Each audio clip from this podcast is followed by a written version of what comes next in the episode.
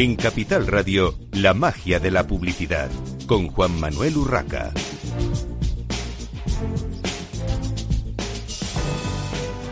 Buenos días, un viernes más a la magia de la publicidad en Capital Radio. Les habla Juan Manuel Urraca.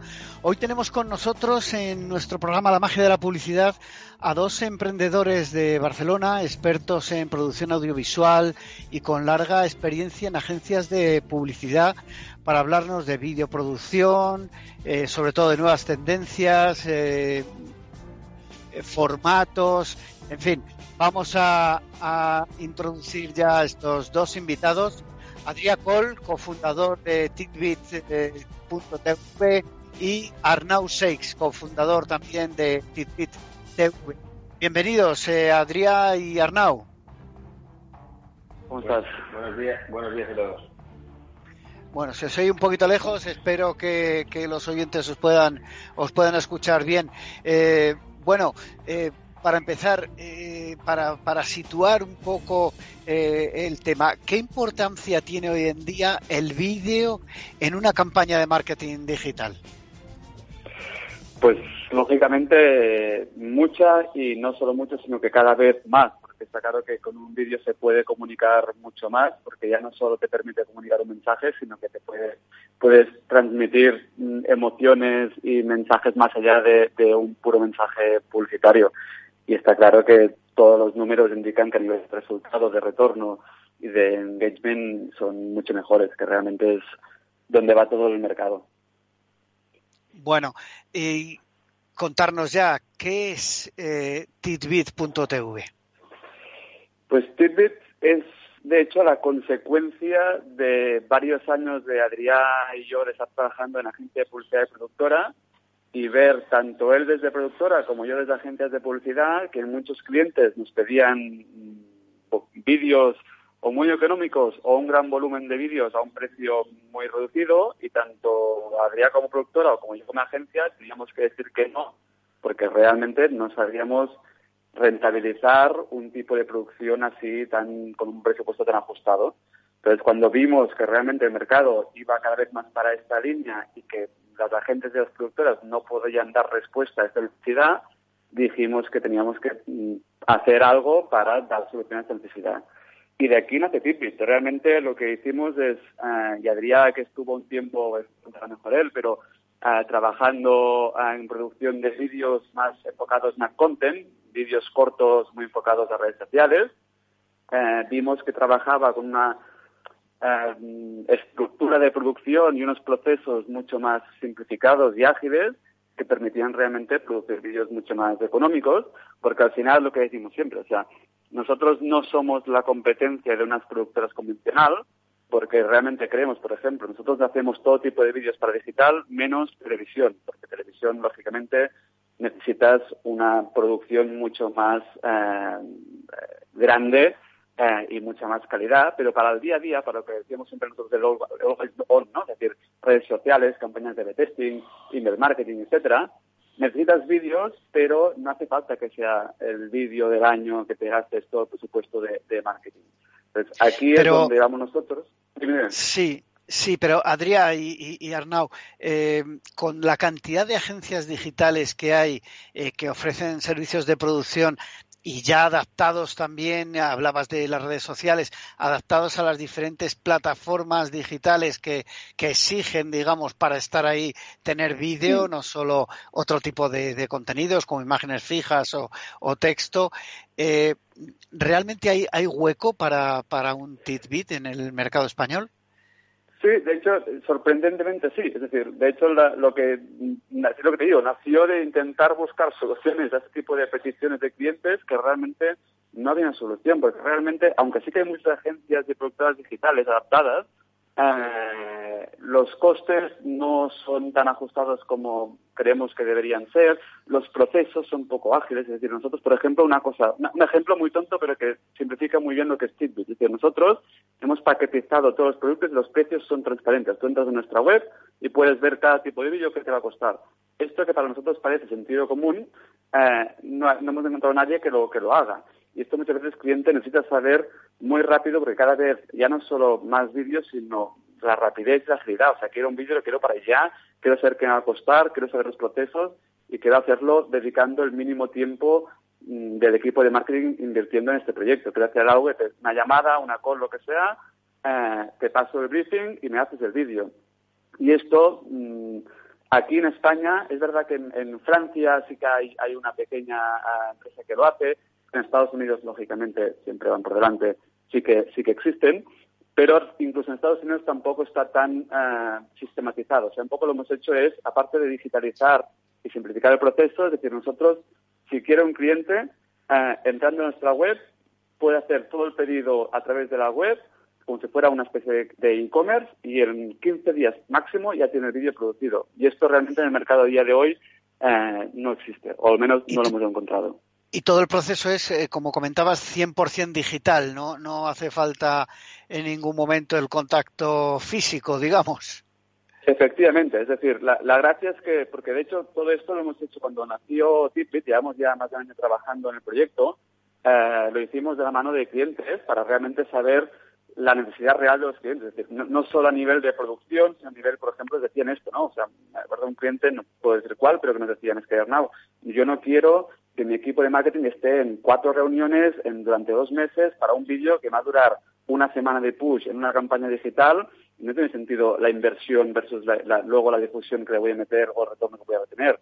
Pues realmente quieren agilizar todo esto. Lógicamente aquí nosotros cuando hay un cliente grande que nos pide un volumen grande, muy grande de, vídeos, sí que se le adjudica a una account manager porque al final quieras que no hacer eh, pasar por otra plataforma, si quieres hacer 20 vídeos, pues no es lo más eh, idóneo para el cliente. Entonces, en estos casos sí que le ofrecemos, si quiere, un account manager que le pueda gestionar todo. Pero realmente la idea es que si un cliente quiere, que de, hecho es como estamos funcionando, entra en la web, nos hace la petición y sin, ah, a veces sí que nos tiene una llamada para alguna duda o lo que sea, pero en verdad a veces que nos llaman y ya reciben el vídeo inventado. ¿Y cuántas personas forman la compañía ahora mismo? Pues nosotros trabajamos em, con muchos filmmakers, o sea, realizadores eh, externos que están, o sea, son partners de, de que somos un sector, ahora mismo están en 25, entre, bueno, un poco más de 25 filmmakers, digamos. Muy bien. Y, lógicamente tenemos también, bueno, claro, tenemos aparte tres empresas partners de Fitbit que son, eh, por ejemplo, una empresa de locución, una empresa de postproducción, Em, que son, digamos, donde, por ejemplo, hacemos las ejecuciones, que precisamente aquí lo que hemos hecho es, con la misma filosofía de simplificar el proceso eh, y paquetizar los precios, hemos ido a buscar partners ya del mercado para que al final la calidad de la ejecución y todo queremos que sea la mejor, eh, para que podamos ofrecer un servicio bueno, pero dentro de la filosofía de y por los precios que manejáis, eh, hablabas mucho de la paquetización, de, de, esos precios cerrados, digamos, eh, por, por, diferentes categorías de producto. Eh, ¿Cómo conseguís la rentabilidad? Porque al final eh, alguien se estará preguntando, bueno, ¿dónde está el truco? ¿no? Si mi agencia de toda la vida eh, me cobra X y ahora veo un paquete que, bueno, parece que, cumple mis necesidades y resulta que cuesta, no sé, un 30% menos, eh, ¿dónde está el truco? ¿Cómo lo hacéis rentable? Pues nosotros es un modelo de negocio que vamos a, volumen, es decir, nosotros somos, siempre comparo como los bolígrafos, ¿no? hasta ahora el mercado de la publicidad o de la producción era, iba como los bolis Montblanc, ¿no? Ibas a, la calidad máxima, precio alto, mm, todo al límite. Nosotros somos los big, o sea, es decir, nosotros somos volumen, poco margen, eh, pero a volumen. Dicho esto, al principio, lógicamente, cuando empezamos, todo el sector se nos echó al cuello eh, en cuanto a que los precios estamos demasiado bajos, etcétera. Luego, cuando entienden que no es lo mismo más barato, simplemente que los procesos han cambiado, al final nosotros, incluso a precio ahora, estamos pagando muy bien a nuestros clientes, están todos encantados, de hecho nos vienen todos solos. Una vez entienden el proceso, vienen todos. Realmente, el truco, por una parte, está en nosotros en cuanto a beneficio en el volumen, pero el otro, sobre todo, es los procesos. es que no es lo mismo de siempre, es que hemos cambiado la forma de trabajar para poder agilizar todo el proceso. Por ejemplo, y te digo un ejemplo para que se entienda muy bien, sigo con el tema de locución. En una locución normal, en una producción de, un vídeo, pues vas a una sala de locución, va al cliente, va la agencia, estás allí cuatro horas cambiando cosas, etcétera, etcétera, etcétera. Nosotros, por el precio que ofrecemos, que es una cuarta parte, eh, lógicamente no es el proceso este. Nosotros enviamos al locutor eh, el texto, le marcamos tres tonos eh, distintos que tiene que realizar, el locutor lo locuta, que en verdad son locutores profesionales y se locutan muy rápido esto, y nos lo pasan y el cliente elige una de estas opciones. O sea, este es el tema, o sea que nosotros los procesos son distintos, por lo tanto no es que hagamos una PPN, todo lo mismo, vamos a ir a una producción con un camión de catering, no, no, todo esto nos lo cargamos, o sea, vamos a ver, solo invertimos dinero en lo que realmente necesita el vídeo para que el cliente eh, tenga la calidad que necesita. Todo lo demás lo hemos eliminado. Muy bien. Eh, te iba a preguntar qué aporta Fitbit que no ofrezcan otras plataformas o agencias físicas. En realidad, eh, con todo lo que habéis eh, explicado del proceso digital, está claro. No sé si eh, tenéis algo que destacar, algo que, algo más que, aporte vuestro sistema, vuestra, bueno, vuestros procesos, vuestra forma de, trabajar que no sea común a, lo que sería una agencia o una videoproductora física al uso. Claro. O sea, nosotros el beneficio o el, valor añadido básico, que siempre es el, motivo por el cual es nuestro gancho, que los clientes nos vienen a nosotros, es precio y, tiempo, porque nuestros vídeos, desde que nos haces una petición hasta que lo tienes producido con los cambios y todo, son máximo 15 días. Luego hay cosas más, valores, digamos, por ejemplo, el valor a transparencia, en lo que toca entre los precios también. Es decir, nosotros, seas mm, Coca-Cola o seas eh, el bar de aquí abajo, eh, el tipo, el mismo vídeo te va a costar lo mismo, es decir, no, no cobramos en función del presupuesto del cliente, o todo, tanto con proveedores como con clientes, como internamente, la transparencia es como un valor base de, la empresa. Luego está el tema de la agilidad, no solo en, temas de tiempo, sino que realmente a veces, eh, por ejemplo, en temas nuevos formatos, que aparece un nuevo formato y el cliente quiere experimentar, aunque nosotros no tengamos una plataforma que sea de primeras, pues lo, lo podemos hacer, porque realmente trabajamos con equipos ya que incluso los mismos filmmakers ya tienen mentalidad digital, o sea, ya el mismo realizador ya piensa en formato ah, digital y esta experiencia en, este sector digital, esta especialización al final, nos ayuda mucho a tener un valor añadido de cara al cliente en cuanto al, tipo de producción, porque también lo que te decía, nosotros ya nos han pedido un cliente que viendo la calidad decía, hostia, pero pues también puedes hacer nuestros spots de televisión, y le decimos, no, porque nosotros vamos, tenemos un nicho que es el que es y, es de donde vamos, porque todo el expertise y todo el equipo está enfocado y montado en base a esta estrategia. Muy bien.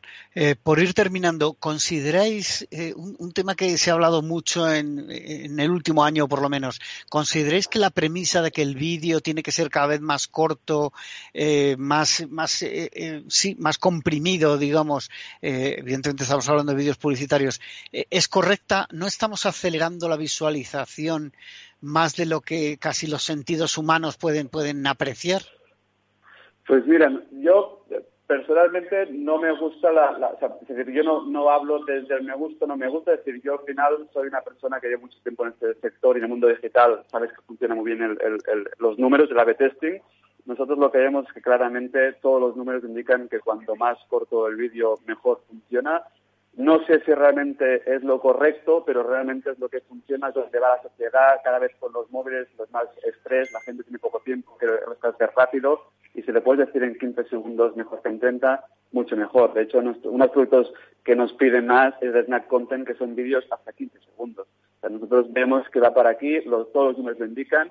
Más allá de si es correcto o no, también está claro que, no, lo que te decía antes, nosotros no hacemos vídeos por decir una forma de marca, donde hay que explicar aquí todo un posicionamiento de una, de empresa. Entonces aquí sí necesitas más tiempo normalmente.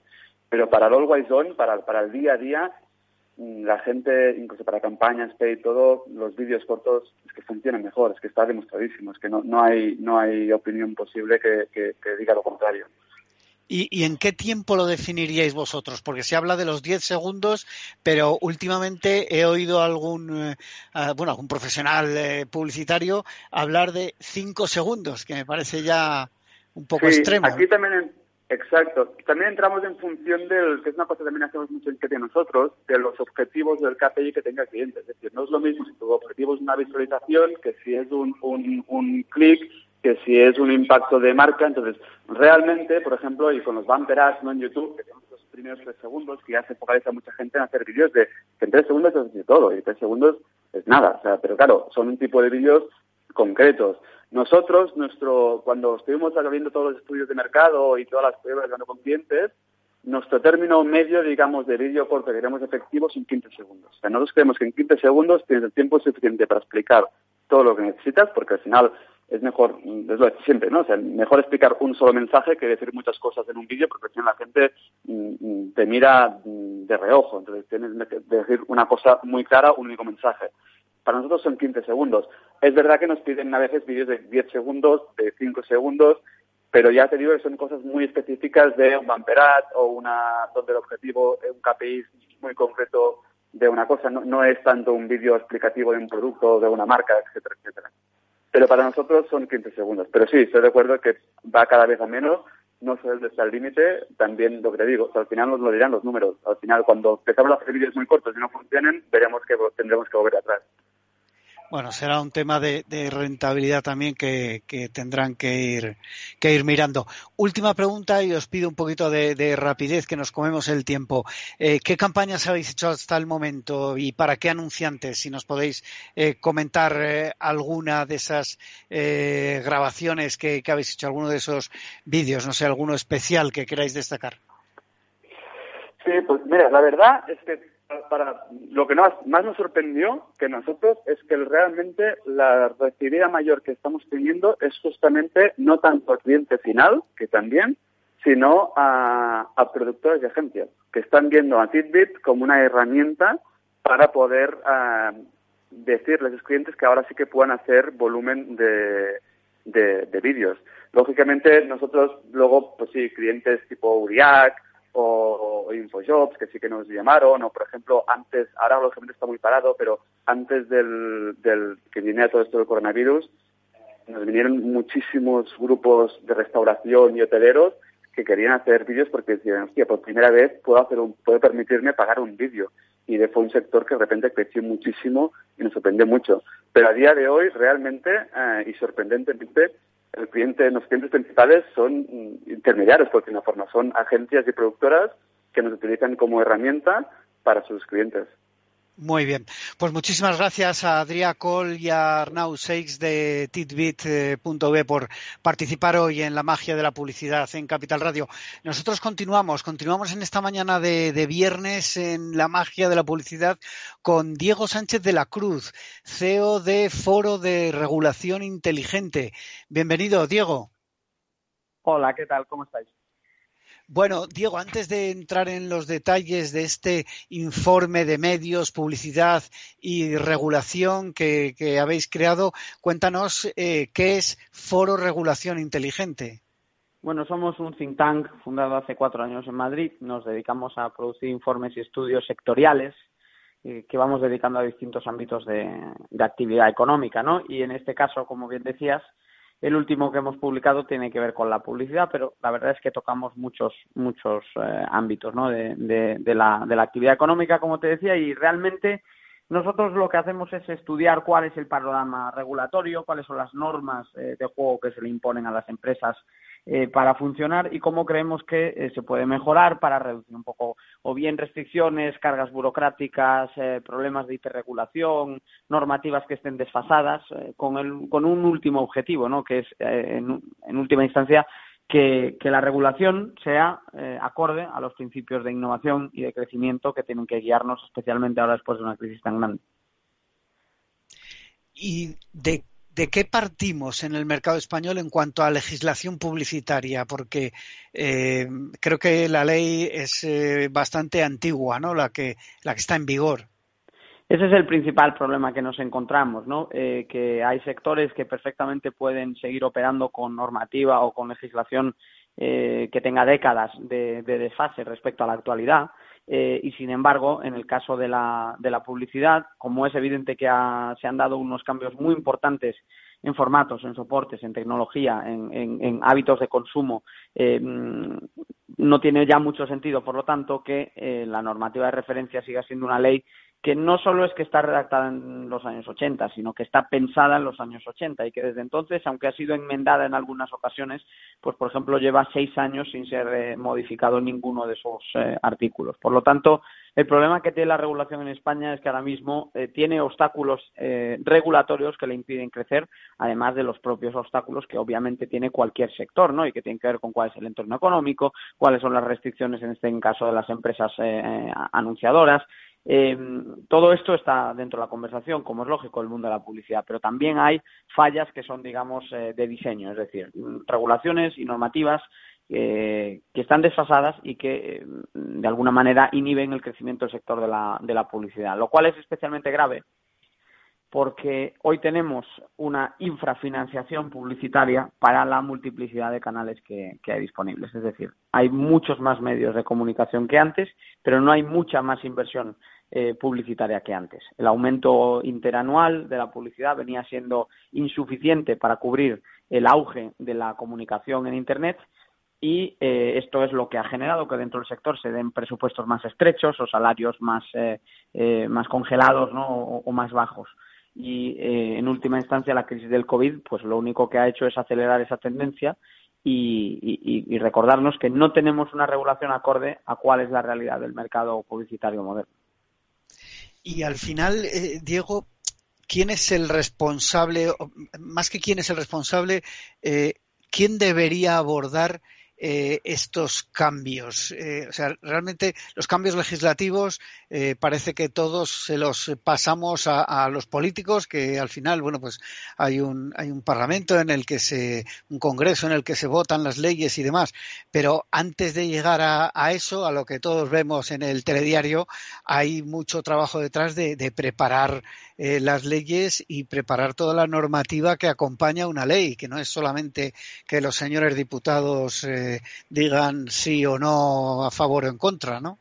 Nosotros, por ejemplo, sin ir más lejos, ya nos hemos reunido con eh, distintos partidos políticos y estamos intentando que eh, pues cale este mensaje y creemos que ha sido recibido eh, positivamente por formaciones de diversas tendencias, porque más allá de los problemas eh, que todos vemos a diario y que imposibilitan a veces el entendimiento en muchas cuestiones, yo creo que es evidente que el sector de la comunicación eh, trabaja cada vez con presupuestos más estrechos, como digo, los salarios dentro de la profesión se han estancado y, en definitiva, a pesar de que hoy consumimos mucha más publicidad que nunca, tenemos muchos más medios a nuestro alcance que nunca, la financiación publicitaria, que es vital para sostener esos modelos de negocios, se ha eh, bueno, obviamente no ha crecido a la, a la, con la rapidez necesaria. Y además... y, menos, y menos con estas circunstancias. Perdona que te interrumpa, Diego, porque tenemos que hacer una breve pausa para la publicidad y enseguida continuamos.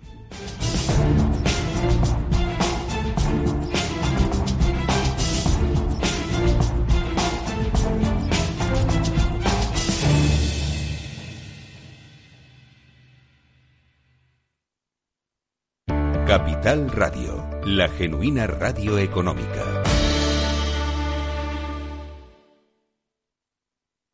Hola, soy Leopoldo Abadía, autor de La Crisis Ninja. Tengo 86 años, 12 hijos, 50 nietos y una bisnieta. A mi edad, y con tanta gente en casa, siempre he pensado que era imposible conseguir ahorrar. En mi familia, lo único que crecían eran los gastos. Sin embargo, ahorrar quizá es mucho más sencillo de lo que crees. Finambes.com. Carteras diversificadas de fondos de inversión a un solo clic. Capital Radio. Si te gusta la cocina gallega de siempre, en el Mesón Gallego 1 y el Mesón Gallego 2 encontrarás los mejores pescados y mariscos de las costas junto a recetas de la Galicia interior, además de las carnes de Sanabria y los mejores embutidos de Zamora y nuestra terraza. Te esperamos en la calle Muller 35, teléfono 91 579 3623 y en la Plaza de la Remonta 13, teléfono 91 579 0769. Una recomendación del programa gastronómico Mesa y Descanso. Gráficas Naciones. Más de 50 años de experiencia en el sector de las artes gráficas. Apostamos por la última tecnología tanto en impresión offset como en digital y gran formato. Realizamos todo tipo de impresión. Tarjetas de visita, folletos, libros, vinilos, decoración y montaje de stands. Más información en el 91 629 2145 o en gráficasnaciones.es.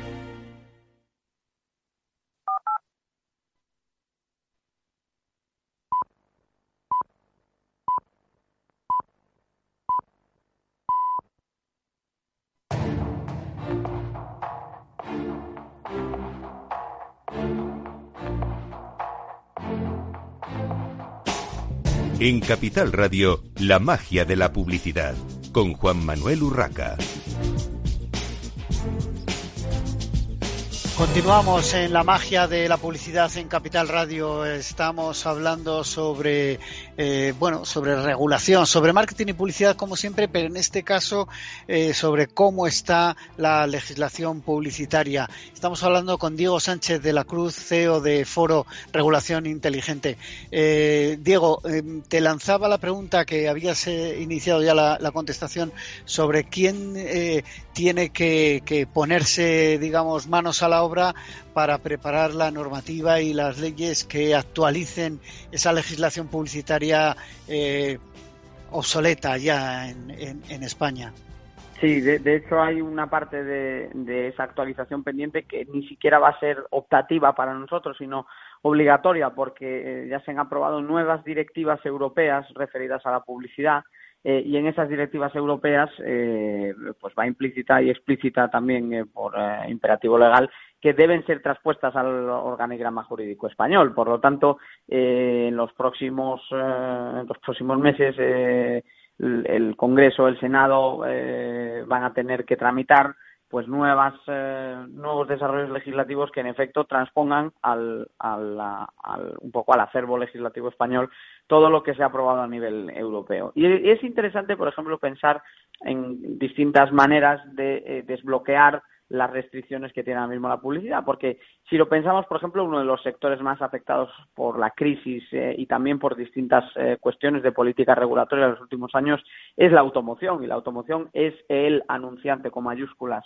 de la, del, del, sector mediático, ¿no? Si la publicidad y los medios de comunicación eh, lidian con un sector automovilístico cada vez más deprimido, pues obviamente su capacidad de inyectar recursos es muy, es muy limitada. Entonces tenemos que tener en cuenta que también cada vez que regulamos cuestiones como eh, eh, la automoción, también estamos regulando en parte lo que sucede con la publicidad y con los medios, puesto que hablamos de uno de los principales anunciantes. Otro de los problemas que tenemos es el de em, la, hostelería y la restauración, que como lógicamente han visto reducida su actividad prácticamente a cero en los últimos meses, pues apenas pueden aportar recursos al, mercado audiovisual, tanto por la vía anunciadora como por la vía de la, eh, de la propia comunicación. Entonces hay que tener en cuenta todo eso porque toda la política regulatoria afecta a la publicidad eh, y a los medios de comunicación cuando toca sectores que son vitales para, para sostener de forma financiera ¿no? la, la, actividad de estos sectores. Está claro. Eh, mm, has mencionado el tema de, bueno, pues la legislación europea, los, los cambios eh, normativos que hay a nivel de Europa y que evidentemente tienen que afectar a la legislación española. En estos momentos, ¿cómo nos encontramos legislativamente hablando con respecto a la normativa europea en vigor? Pues aquí hemos hecho algunos exotismos que también, por ejemplo, limitan mucho la entrada de, capital en el, en el mercado ¿no? Eh, publicitario. Eh, un ejemplo es el del alcohol. ¿no? Nosotros hemos hecho una distinción que no existe en ningún otro país entre unos y otros tipos de, alcoholes. ¿no? Hemos eh, marcado que, por ejemplo, una cerveza se pueda anunciar y un whisky no. y entonces hemos cerrado las puertas a una parte del sector de las bebidas que puede inyectar eh, del orden de 200 millones de euros al, mercado publicitario. Es una cantidad muy importante y es un ejemplo más de cómo a veces la regulación eh, pues se excede, eh, crea restricciones que no están en vigor en ningún otro país europeo porque no hay ningún socio que genere ese tipo de, vetos y obviamente pues eh, tiene el resultado de que hay sectores enteros que se ven limitados en su, en su capacidad de anunciarse y comunicarse con los posibles compradores. Obviamente hay productos que como pueden tener un impacto sobre la infancia, pues sin más lejos el que menciono, el caso del alcohol, pero también algún otro, ¿no? Como el de las casas de apuestas, del que se ha hablado mucho, eh, que pueden requerir algún tipo de medida de salvaguardia de protección. Eh, para eso se instauran a veces sistemas como los horarios o, sobre todo, eh, las restricciones al contenido publicitario. Los anuncios en Europa, eh, en los países de nuestro entorno, no pueden asociar, por ejemplo, el consumo de alcohol eh, o la participación en casas de apuestas online con determinados comportamientos sociales. No se puede decir, por ejemplo, que eres un triunfador por beber whisky dentro de un mensaje publicitario o en otras ocasiones no se puede emitir ese mensaje en el considerado horario infantil. Pero cerrar por completo eh, la puerta a este tipo de anunciantes obviamente es otra forma en la cual nos estamos alejando del resto de Europa, donde estas restricciones simple y llanamente no existen. Existen como digo, condicionantes, ¿no? Eh, normas que acotan un poco cómo se pueden anunciar estos productos para proteger, como decimos, a los colectivos que se pueden considerar vulnerables ante un uso indebido de los mismos, pero hasta ahí. Y sin embargo, como digo, aquí en España hemos ido mucho más lejos, hemos prohibido mucho eh, eh, la capacidad anunciadora de estos sectores y obviamente hemos, nos hemos disparado en el pie porque ahora eh, estos eh, sectores de actividad que son perfectamente legales tampoco se pueden anunciar en libertad y obviamente pues hay una caída de ingresos ahí importante para los sectores tanto de la publicidad como de los medios.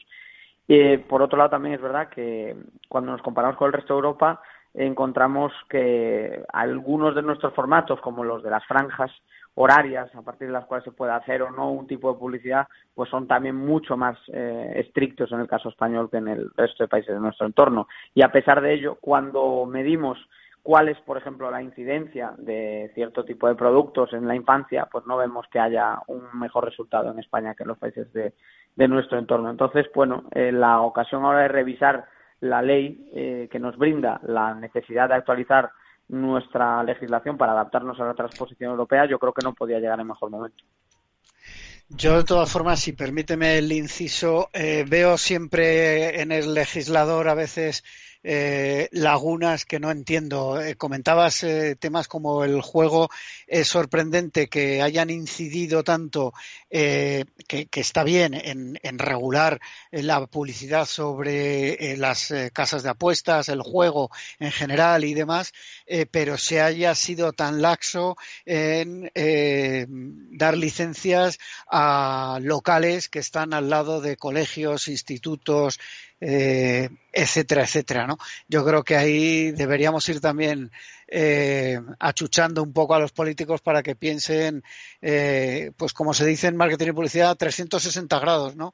No solamente desde, desde un punto de vista publicitario, que está bien, que es necesario, que hay que proteger a, a la juventud, a los niños y a todos los colectivos vulnerables en cualquier sentido, pero, pero luego acompañando con otras, con otras normas. Pero bueno, esto sería cuestión de otro, de otro debate.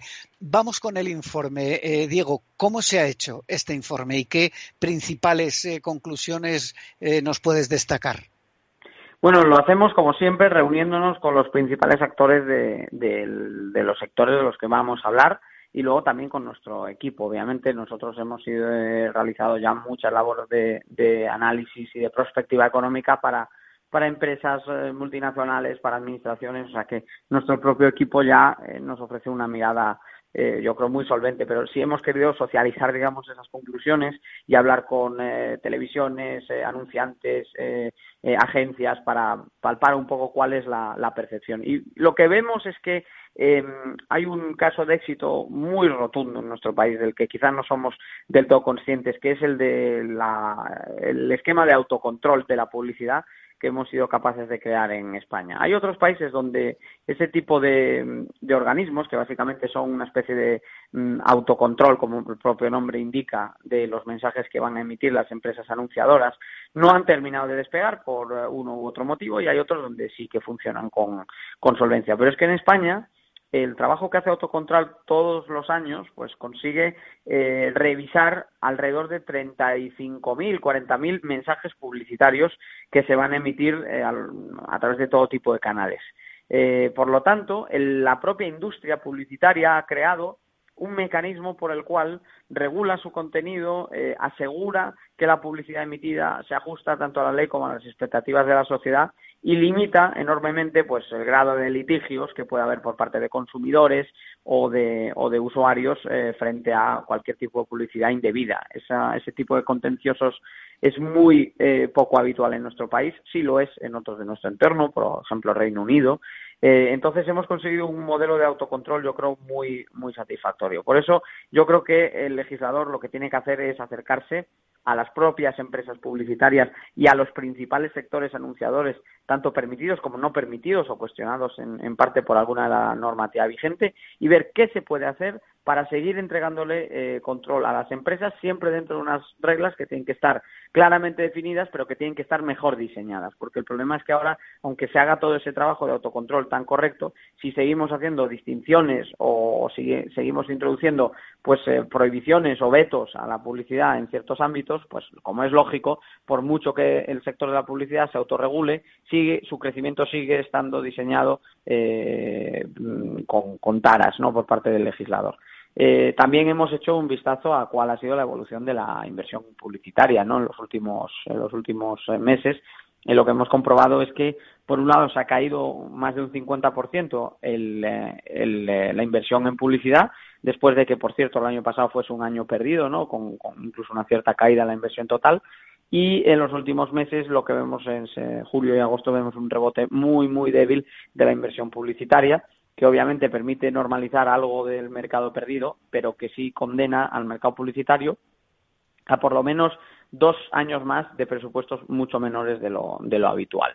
Eh, es algo que también afecta a los medios, obviamente, y que invita, yo creo, a plantear otro tipo de reflexiones, como por ejemplo la necesidad de promover fusiones dentro del, del sector publicitario para ganar tamaño en las agencias y, y apuntalar la solvencia de estas empresas.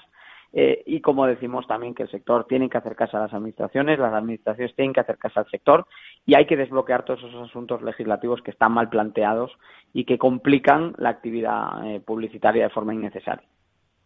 Eh, aparte de esa complicación que, rematabas en tu intervención, los cambios del sector y en especial en digital, eh, desde los datos que os da el informe, hasta qué punto están eh, afectados directamente por la obsolescencia de la normativa. Eh, al final, si no se pueden hacer ciertas cosas, como comentabas, no hay un desarrollo del sector, con lo cual económicamente el sector en sí y, las empresas que, son protagonistas de él eh, se ven afectadas y, al final hay menos, menos movimiento, menos empleo, eh, menos inversión y, menos beneficio para todos, ¿no? Sí, a nosotros nos llama mucho la atención es un poco esa dicotomía, ¿no? Tenemos por un lado el hecho de que, eh, para que nos hagamos una idea, a, menudo pensamos que Internet le ha comido mucho terreno a la televisión. Esa es un poco la primera intuición que tenemos, ¿no? Cuando comparamos porcentualmente qué tiempo dedicamos a la televisión y qué tiempo dedicamos a los nuevos medios de, Internet. Pero realmente cuando lo analizamos en términos absolutos, lo que podemos ver, es que no hemos reducido mucho el consumo de televisión. Más bien hemos incorporado mucho consumo de Internet y hemos mantenido buena parte del consumo de televisión que ya teníamos. Por lo tanto, estamos expuestos a mensajes de comunicación eh, publicitaria durante mucho más tiempo, porque, como digo, mantenemos el 80-90% del tiempo que consumíamos de televisión hace algunas décadas y, sin embargo, le hemos incorporado esas dos, tres, cuatro horas diarias de consumo medio de Internet, que además en el caso de los jóvenes pueden ser mucho más. Eh, sin embargo, sin embargo, a pesar de esa multiplicación de audiencias, de consumo, de usuarios además duros que le dedican mucho más tiempo al, consumo publicitario, lo que nos encontramos en paralelo es que la inversión publicitaria crece mucho menos, crece a tasas eh, que han sido insuficientes ya en los últimos años. De hecho, en 2019 no crece la inversión publicitaria. Eso ya fue el toque de atención que ha. Hola, Diego. Bueno, parece parece que hemos eh, perdido la conexión con Diego.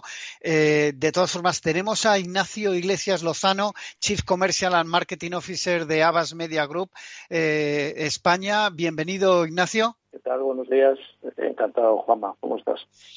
Bueno, eh, pues eh, eh, yo encantado de tenerte en el programa para hablar de Avas, para hablar de, del marketing y, la publicidad y de cómo está la situación del, sector publicitario en España. Pero para empezar, ¿cómo está? ¿Cómo, ¿Cómo ve el sector? ¿Cómo está Avas y cómo ve el sector de la publicidad? ¿Cómo se ve desde un grupo importante como es Avas en estos momentos, no? Bueno, pues la, verdad es que la situación del sector de la publicidad no es eh, no, está al margen de lo que está sucediendo en la mayoría de los sectores y el impacto que está teniendo en nuestro día a día pues es, es, importante, ¿no? Eh, muchas veces eh, los, los costes que primero se intentan cortar ante una situación de estas características tan inédita, pues siempre pasa por el lado de la publicidad y el gasto publicitario y el gasto en marketing. Y la verdad es que esto no ha sido una excepción, esta situación no ha sido una excepción ni en Avas y yo me atrevería a decir que en el resto de nuestros de nuestros colegas y nuestros competidores. Eh, si bien es cierto que, que bueno que puede que haya habido como dos grandes fases, ¿no? Los primeros dos meses quizá un poco de eh, demasiada información, todos los clientes muy abrumados de qué hacer o no hacer y quedar separados o seguir. Y a partir del mes de mayo, es cierto, cuando ya se empezaba a ver un poquito el, luz, la luz al final del túnel y tener también las ideas mucho más claras los clientes con la ayuda de las agencias, por supuesto, pues pues eh, ya hemos eh, sido mucho más asertivos a la hora de, tener claro qué es qué es lo que podíamos hacer. Pero la verdad es que han sido meses muy intensos por muchísimos motivos, ¿no?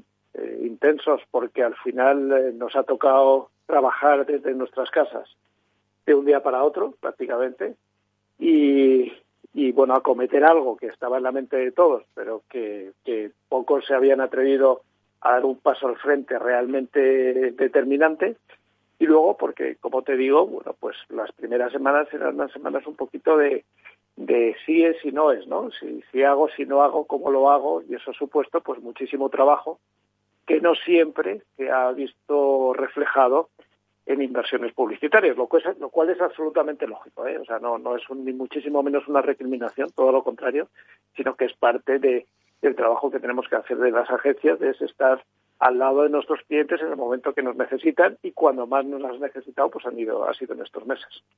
Yo, yo creo que realmente, eh, como tú bien dices, ha sido un momento de necesidad de acompañamiento, ¿no? De que eh, el sector eh, de la publicidad estuviese acompañando a esos clientes, a esos anunciantes que en muchos casos han visto eh, parada 100%, eh, pues como el caso de, del cine, por decir algo, eh, parada 100% su actividad y que, claro, eh, bueno, pues, pues no podían hacer otra cosa más que pararse en todos los sentidos, pero que luego han necesitado ese acompañamiento para, para salir de ese túnel en el que nos ha metido este maldito virus a todos, ¿no?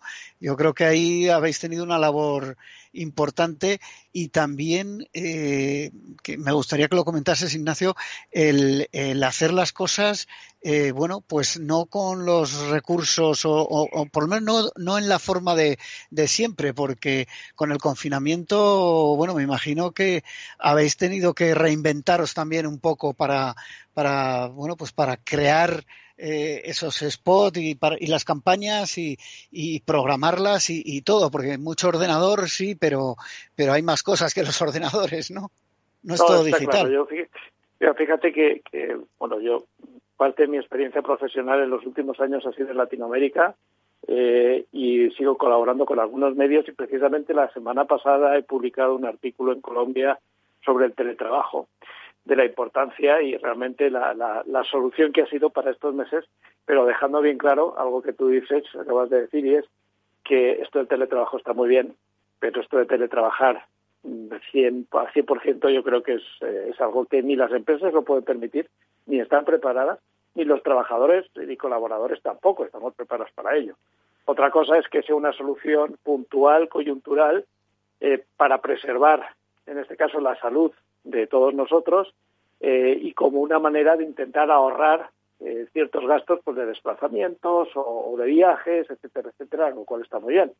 Pero yo soy de la opinión que al final una reunión donde te estás viendo las caras donde realmente ves las expresiones de los ojos de las personas cuando se propone una cosa, eh, es mucho más eh, resolutiva y mucho más eficiente que una, una reunión por Zoom, que efectivamente hacen su función y han sido maravillosas, ojo. Pero yo sigo pensando que, que lo que hay que buscar es más, hablar más de flexibilidad laboral más que de, que de teletrabajo, ¿no? Entonces, como tú dices, pues sí, pues nos hemos tenido que amoldar, nos hemos tenido que amoldar, hemos, hemos tenido que, que aprender a correr cuando estábamos empezando a andar.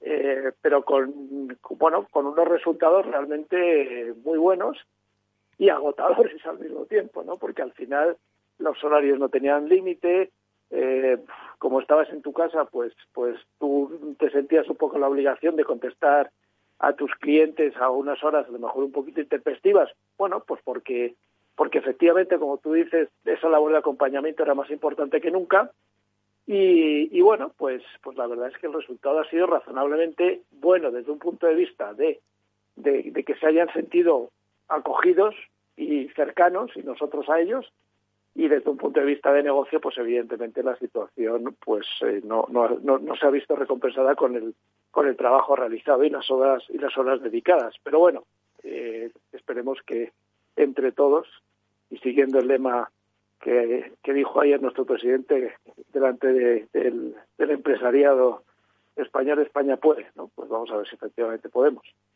Vamos a ver, vamos a ver si de verdad eh, podemos sacar todo esto entre todos adelante. Yo la verdad es que eh, al hilo de lo que comentabas, eh, no me imagino, o no es lo mismo por lo menos, me lo puedo imaginar, pero no es lo mismo un briefing de un anunciante mostrando sus necesidades, sus objetivos ante una agencia de medios como Abbas, no es lo mismo presentarlo a través de Zoom que en persona y, y bueno, pues con todos los matices que eso tiene, lo mismo que después eh, presentar, eh, bueno, pues eh, los medios que se van a usar y, los recursos que se van a usar para esa campaña, presentárselos de vuelta al cliente. bueno, pues sí, todo lo digital está muy bien, pero vernos las caras, yo creo que, y sobre todo para nuestro mundo latino también, ¿no? Yo creo que es es importante.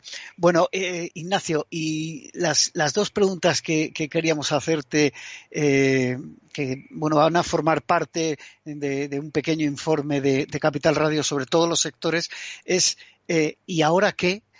porque, claro, eh, estamos en, venimos de la situación que, que venimos, eh, eh, ha pasado el verano que ha sido, bueno, pues como un poco relax, más o menos relax para todos, pero ahora qué, ahora qué hay que hacer, qué, están haciendo o qué van a hacer las empresas de, marketing y publicidad para sortear esta incertidumbre que, nos ha provocado el coronavirus y, y que, bueno, pues que, que de momento no se termina. Bueno, nosotros desde el primer momento lo que, lo que en ese, ese acompañamiento hemos sido muy muy explícitos con nuestros clientes en el sentido de, decirles, oye, hay que seguir estando en el mercado, contando cosas. Otra cosa es que cambies el contenido de la comunicación, ¿no? Eh, y luego también nos ha servido este, este, estos meses pues para bajar un poquito un concepto que es muy importante dentro de Abbas, que es el concepto de relevancia. ¿no? Nosotros hablábamos de marcas relevantes y cómo podemos hacer que esas marcas relevantes afecten para bien la vida de las personas, de los negocios y de los países ¿no? y de las empresas. Eh, pero esto, pues fíjate que, esto que lo estamos llevando a lo que es la planificación y compra de medios, eh, ha hecho que, en este confinamiento también nos demos cuenta cuáles son los medios más relevantes o qué medios son más confiables a la hora de transmitir información.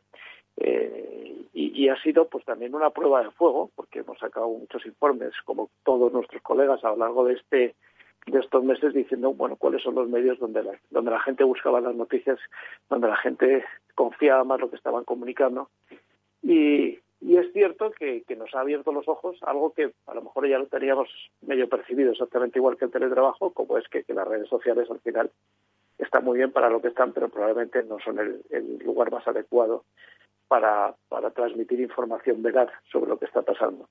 Pero como te digo, nuestro, nuestro primer mensaje con los clientes era, uno, hay que seguir estando en el mercado porque luego salirte del top of mind de las, de las personas eh, es difícil recuperar y cuando tú cierras el volumen eh, no por el hecho de volver a darle al, botoncito te empiezan a escuchar, es decir, hay un periodo donde el oído se tiene que volver a acostumbrar a que se hable, a que se oiga esa marca, eh, con lo cual hay que estar.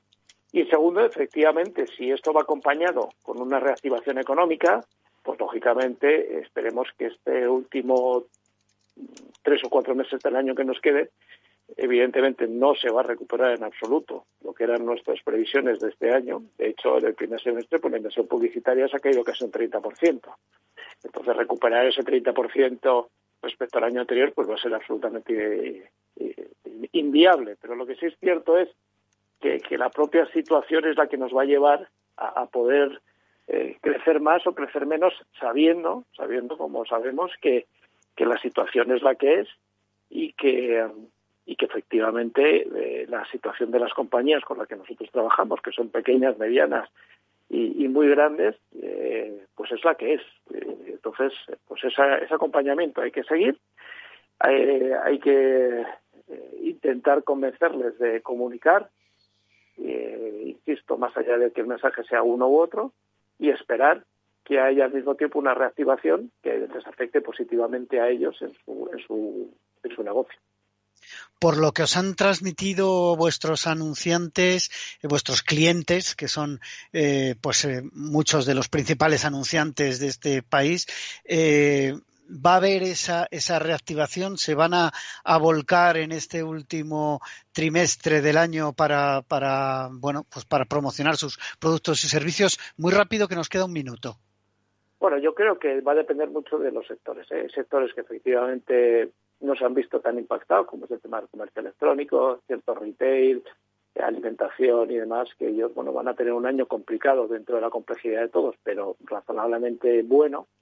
Y hay otros que están empezando, como por ejemplo la automoción, pues en el mes de julio se han vendido más coches de un montón de marcas eh, en la historia de los meses de julio de este país.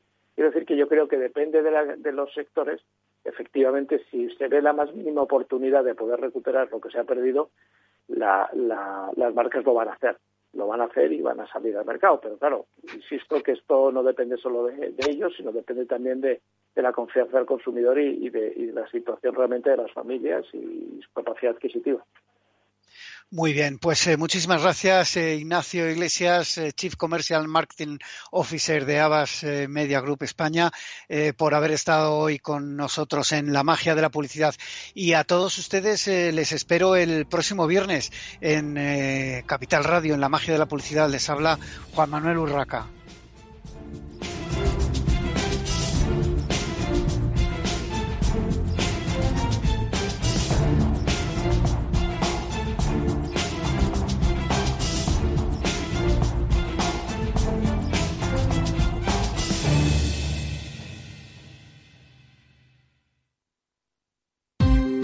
Ya no estamos en la era de la información, estamos en la era de la gestión de los datos y de la inteligencia artificial. El tratamiento inteligente de estos datos proporciona un valor enorme a las empresas en sus procesos de negocio. En Piper Lab ayudamos a nuestros clientes a tomar decisiones de negocio basadas en datos. Escúchanos todos los lunes a las 10 y media de la mañana en el espacio de Big Data de Capital, la Bolsa y la Vida. Capital Radio Madrid 105.7. Disfruta de la mejor cocina gallega en Montes de Galicia. Todo un clásico moderno en el barrio de Salamanca. Disfruta de la variada dieta atlántica, de las mejores carnes y pescados tratados con respeto y transparencia y regados con una de las mejores bodegas de la zona. En grupo, en familia o en pareja, Montes de Galicia te ofrece el espacio perfecto en cada ocasión. Nos gusta que las personas tengan opinión propia. Quienes aquí hablan también expresan su propia opinión. No representan la opinión de Capital Radio.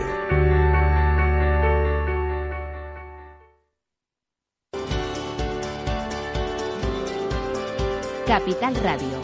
Aportamos valor. ¿Desde cuándo tiene efecto la suspensión? Cuando exista fuerza mayor en caso de fuerza mayor desde la fecha del hecho causante de la fuerza mayor, por ejemplo, desde que la actividad de la empresa se suspenda por orden de la autoridad sanitaria en el marco de la crisis del COVID-19. Mientras que en caso de causas económicas, técnicas, organizativas o de producción, los efectos serán desde la fecha en que la empresa comunique su decisión a la autoridad laboral, salvo que la empresa establezca una posterior.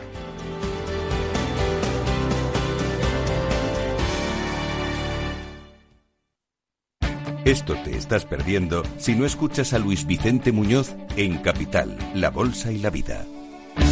Si esta fuera mi, la inauguration speech de John Fitzgerald Kennedy, pues diría que no se pregunten ustedes qué puede hacer la seguridad social por ustedes, sino qué pueden hacer ustedes por la seguridad social. Pues después de 130 años, la seguridad social, que ha servido admirablemente bien a la sociedad y a la civilización, está exhausta. No te confundas. Capital, La Bolsa y la Vida, el original. Capital Radio. Siente la economía.